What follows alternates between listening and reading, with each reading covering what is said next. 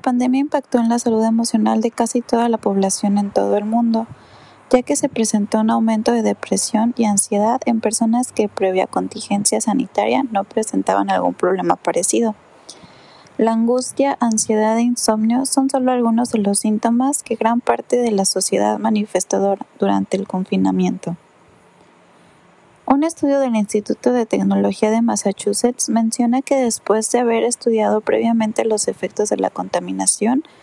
el clima extremo y los desastres naturales en el sentimiento público, descubrieron que la pandemia produjo cambios más grandes en el estado de ánimo que estas otras circunstancias.